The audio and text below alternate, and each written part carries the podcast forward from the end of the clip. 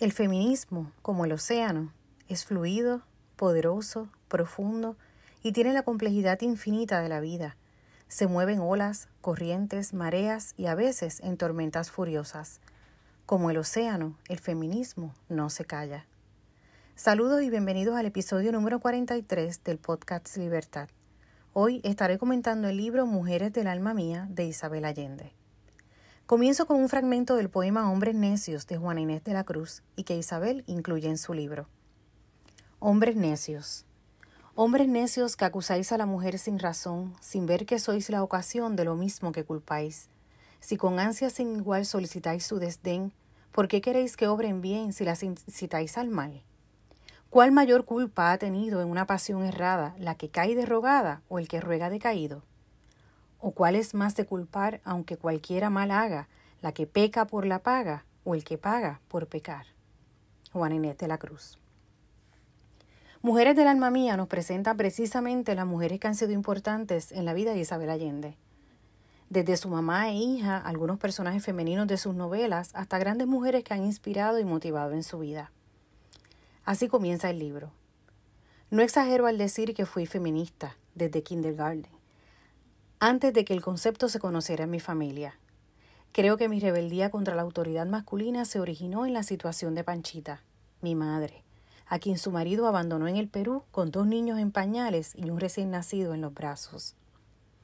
Su relación con el tío Ramón, como llamó al compañero de su mamá, el patriarcado, su relación con su abuelo, la situación política de su país, la visión de la mujer en esa época, los matrimonios arreglados en países como India, Pakistán y África, entre otros, sus matrimonios, sus divorcios, sus hijos y nietos, sus libros como La Casa de los Espíritus, Afrodita, Eva Luna y otros, la sexualidad, la vejez, sus viajes, su fundación, la violencia contra la mujer, el aborto, la mutilación genital que se practica en Asia y África, son los temas que tratáis saber en lo que he catalogado como el manifiesto filosófico sobre el feminismo de Isabel Allende. Es importante destacar que Isabel cuenta cómo el feminismo ha estado presente en su vida y en el mundo. Los datos y estadísticas son una realidad que demuestran lo que han vivido las mujeres a lo largo de la historia, por lo que este libro no puede ser considerado, a mi entender, como un ataque a los hombres. Lamentablemente esos datos y estadísticas reflejan que los protagonistas han sido los hombres y las mujeres han sido las víctimas. No es momento de reclamos ni de luchas innecesarias. Se trata de entender esa realidad y llegar a acuerdos.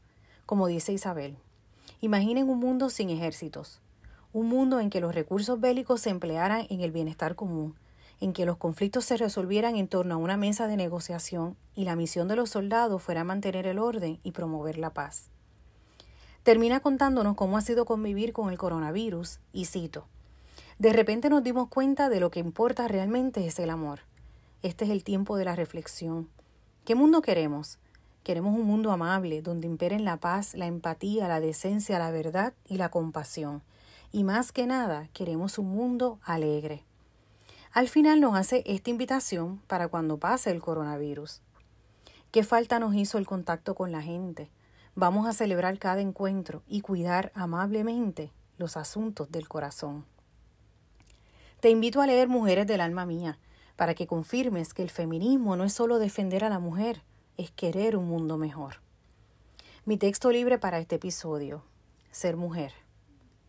Ser mujer no es humillar, no es querer competir, no es dar una lección, no es pagar con la misma moneda, no es venganza, es respetarnos, valorarnos, admirarnos, amarnos. Lo demás, todo lo que deseamos, llegará. Los espero en el próximo episodio. Recuerden que me pueden conseguir en Facebook Libertad TVG, Instagram Libertad TVG 70, el correo electrónico libertadtvg.gmail.com, en mi blog libertad.org. Bendiciones.